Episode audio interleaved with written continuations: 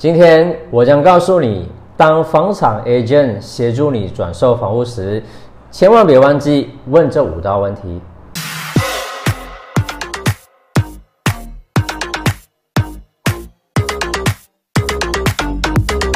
是不是经常听到身边朋友说，有房产中介从旁协助处理，买卖房屋过程变得轻松许多？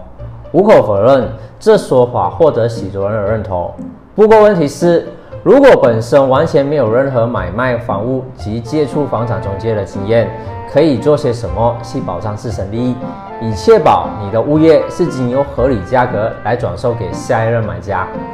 若大家是缺乏经验的新手，尝试向房产中介提出以下五道关键问题，回应程度足以反映一个人的办事能力。问题一：你拥有专业资格吗？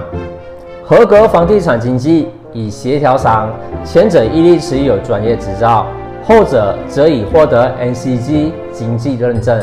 在他们为你提供房产服务过程中，要求他们佩戴识别证。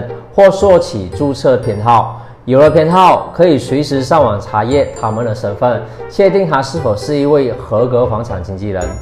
千万别小看这一点，由于它将代表你买家进行谈判。若身份没得到确认，那对你的意义非常不利，因为房产诈骗案无处不在。问题二：你熟悉这一区吗？他对该地区范围的熟悉程度，足以间接影响物业售价。为什么？若他完全不熟悉，也不曾认真研究你售卖物业的地区，那要怎么向客户展示最佳物业条件？这些条件包括环境、治安、便利设施以及公共交通工具等。如果不能突出物业优点，转售机会将会明显降低，或导致成交价格被拉低。问题三：你会应用哪些策略技巧去吸引买家？物业条件固然重要，不过寻找潜在买家的策略技巧也不可忽视。从你们之间谈话内容里，你可以向他询问，究竟他是用什么方式或轨道来协助你寻找买家，如何确保买家购买能力等等。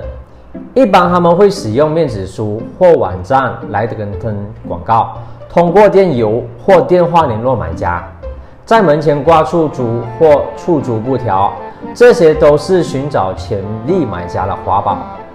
通过社交平台让所有人知道你的物业打算出售，越多人知道，表示成功转售的机会就越高。毕竟你也不想房屋继续长期空置。当然，照片很重要，你要明白，别人都是先看照片，再决定是否参观你的房子。问题是，你在上半年成交多少销售额？销售额多少并不足以否定他的能力。但却可以验证他的经验是不是你想象中的丰富。一个经验丰富的房产中介，该懂得如何去推销和谈判，来完成物业成交的目标。